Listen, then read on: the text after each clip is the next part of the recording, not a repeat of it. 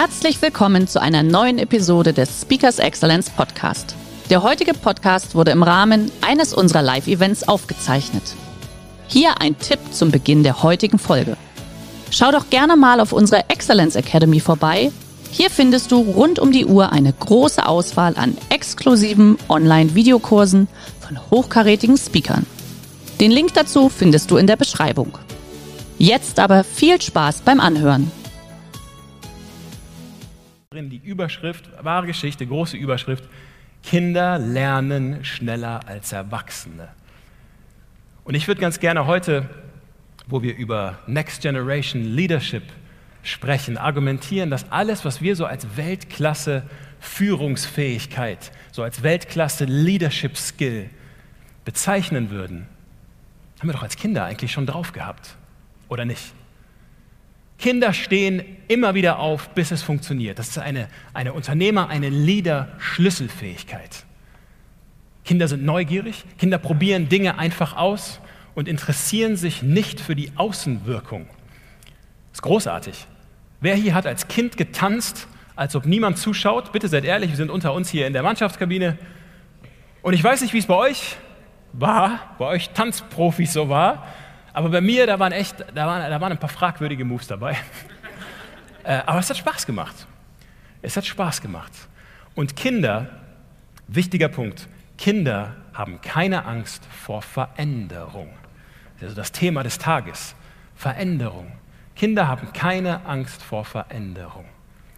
Nimm mal fünf Kinder, die sich nicht kennen, verschiedene Hautfarben, verschiedene äh, Religionen, verschiedene Herkunftsländer, tu die zusammen in einen Sandkasten und komm fünf Minuten später wieder.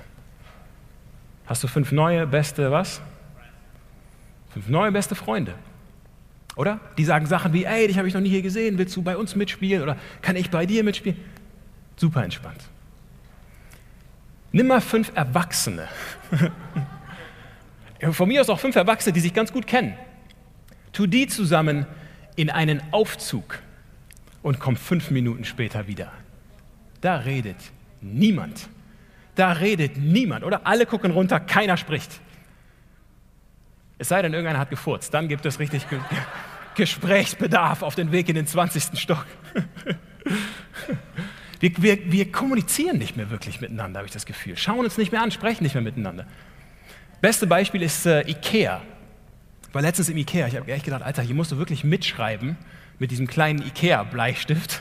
Da kriegst du richtig Stoff für dein Programm beim Wissensforum in Köln.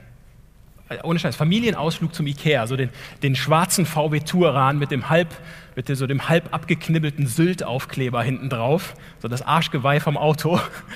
So die, die Kiste, die Kiste geparkt, rein in den Laden. So jetzt die Kids abgegeben, direkt hinterm Eingang, wo im im Bällebar, in diesem Smallland. Habt ihr in dieses Smallland mal reingeguckt kürzlich? Das ist nicht das Smallland, an das ich mich erinnern konnte, als ich da abgesetzt wurde. Da war es so Holzbank, hat man sich hingesetzt, eine Folge Pippi Langstrumpf oder Michel aus Lönneberger geguckt, dann so ein bisschen in den Bällen gespielt und dann wurde man wieder abgeholt. Guck da heute mal rein. Das ist, das ist wie ein Kriegsgebiet da drin. Überall ist Sabber, irgendwo klebt so ein Lolli, ein Kind schmeißt so mit Köttböller um sich, einer der Betreuer wird so seit zwei Wochen in den Bällen gesucht.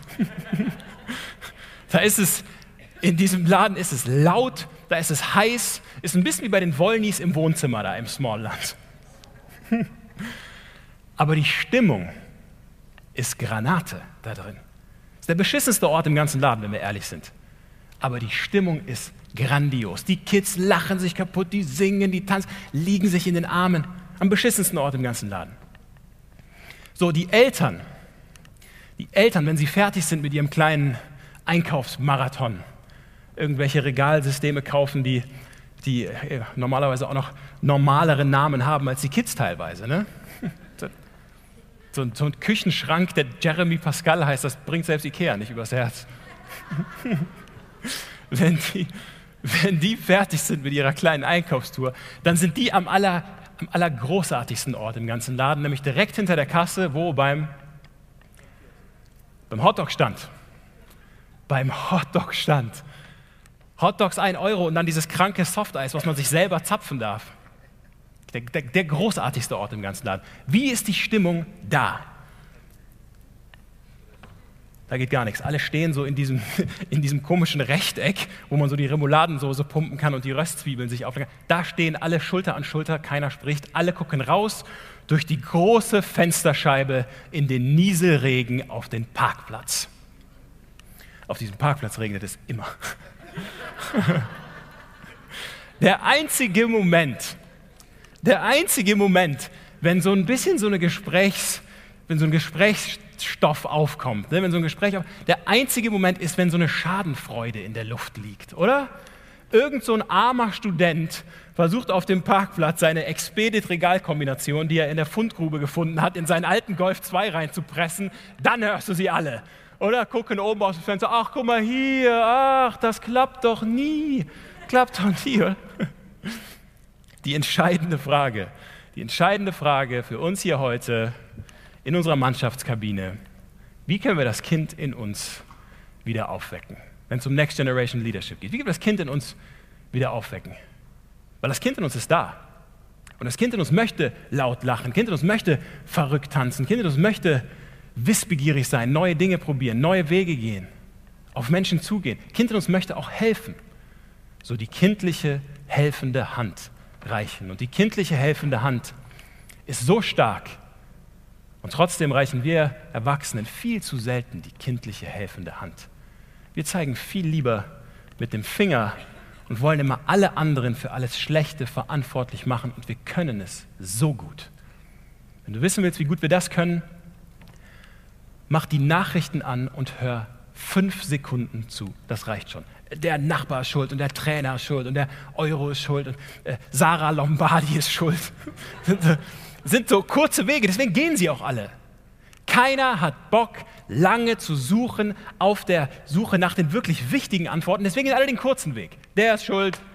Wenn das anders gelaufen wäre, dann hätte es funktioniert. Und es stimmt nicht. Du hast die Kraft, Einfluss zu nehmen.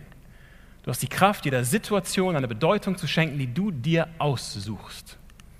Das sage ich nochmal, weil es so wichtig ist. Du hast die Kraft, jeder Situation eine Bedeutung zu schenken, die du dir aussuchst. Kinder können das auch, aber sie vergessen es nur leider viel zu schnell wieder.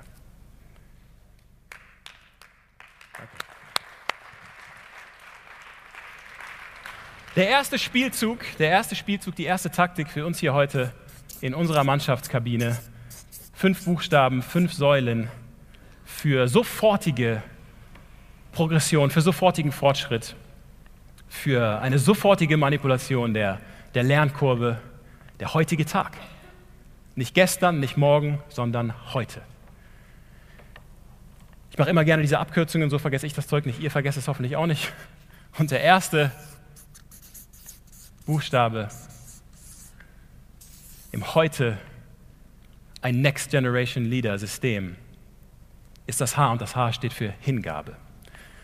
Lass uns einen Augenblick über Hingabe sprechen. Frage mich gerade, wessen Wasser das war. Eine Mannschaft, ein Glas.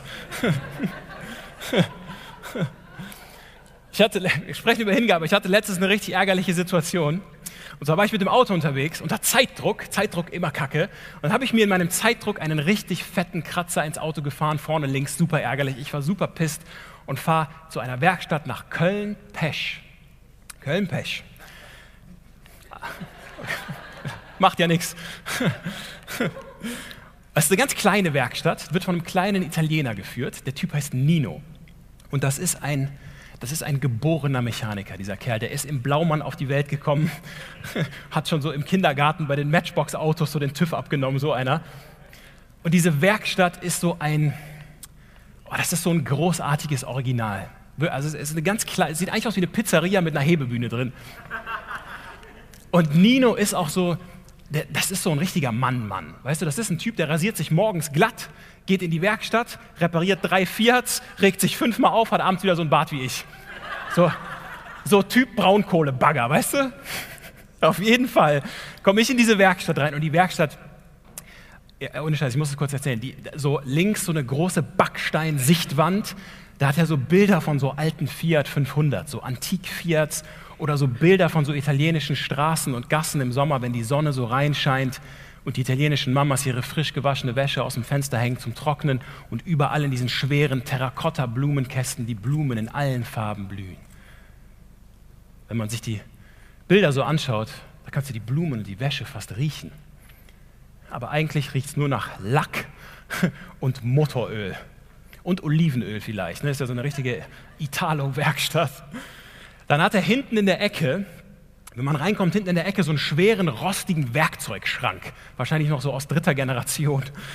Und obendrauf die Statue von der Mutter Gottes, die über diese Werkstatt wacht.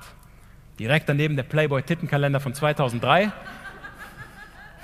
Einige kennen die Werkstatt hier. und im Radio immer so, so super entspannte Italo-Musik. Eros Ramazzotti, Lucio Dalla. Und ich komme da rein und Nino freut sich immer richtig, mich zu sehen. Der springt unter irgendeiner so Hebebühne hervor und ist so, Ciao Matteo. Er nennt mich Matteo, nicht Matthew. Ciao Matteo. Ma che graffiato la So ein dicker Kratzer, da hast du dir richtig Mühe gegeben. Ma che graffiato la macchina? Ma guarda dove guidi, qualcosa così non succede, bello mio heißt so viel wie, kein Problem, komm morgen wieder. Ich kümmere mich drum. Das ist auch großartig, oder? Geh mal in so eine, sieh mal in so eine schnöselige Autohauswerkstatt, wo du dann erstmal so 45 Minuten in diesem Wartebereich sitzt, wo so der, der, der Beistelltisch ist, so aus zwei Autoreifen und einer Glasplatte. Dann sitzt du da und liest die Automotorsport, dann kommt irgend so eine, irgend so eine geleckte Attrappe von diesem Autohaus, kommt so rein Sie müssen also Herr Mokritge sein. Sprechen Sie Deutsch? Den Kratzer, den Kratzer haben wir uns angesehen, das wird leider sehr teuer. Ähm, der nächste freie Termin ist im Juni 2020, ist aber kein Problem. Sie können einen Leihwagen von uns haben, der kostet 800 Euro am Tag. Nino sagt einfach nur, ey Mathe, komm morgen wieder, ich kümmere mich drum. So, nächster Tag. Ich spaziere auf den Hof biege um die Ecke, sehe mein Auto da stehen und ich traue meinen Augen kaum. Nicht nur der Kratzer perfekt repariert, aber innen alles ausgesaugt, die Scheiben poliert, die Felgen poliert. Ich habe mein Auto noch niemals so schön gesehen. Innen riecht es so nach neuem Leder, als ob ich neu gekauft hätte. Und Nino kommt und übergibt mir mit seinen ölverschmierten Händen, übergibt er mir den Schlüssel, als ob er mir ein Geschenk überreichen will und sagt einfach nur, Geil geworden, oder? Ich gucke zu, ich ich guck zu ihm hoch.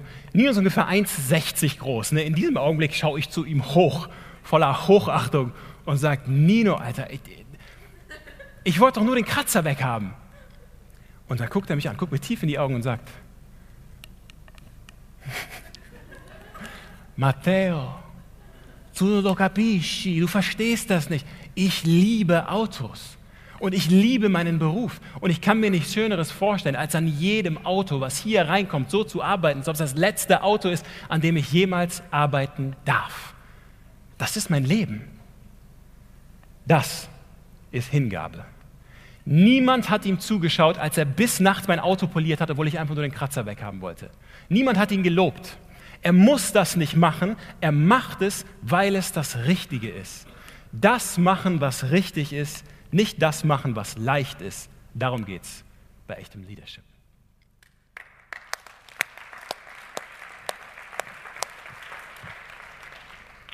Eine Mannschaft.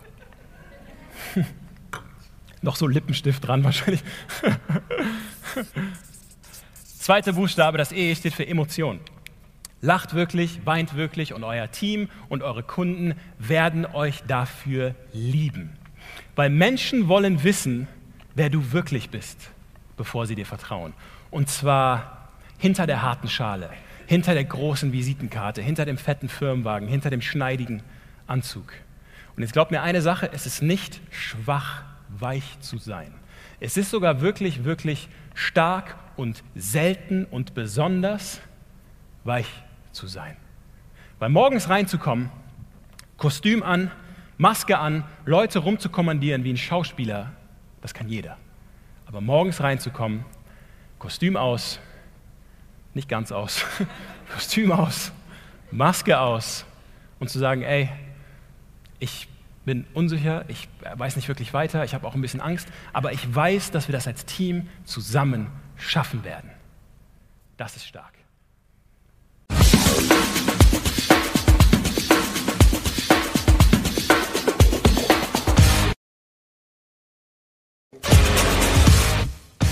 Der heutige Vortrag hat dir gefallen? Dann schau dich doch gerne auf unserem Kanal um oder sei live bei einem Forum dabei. Weitere Informationen findest du in der Beschreibung. Bis zum nächsten Mal.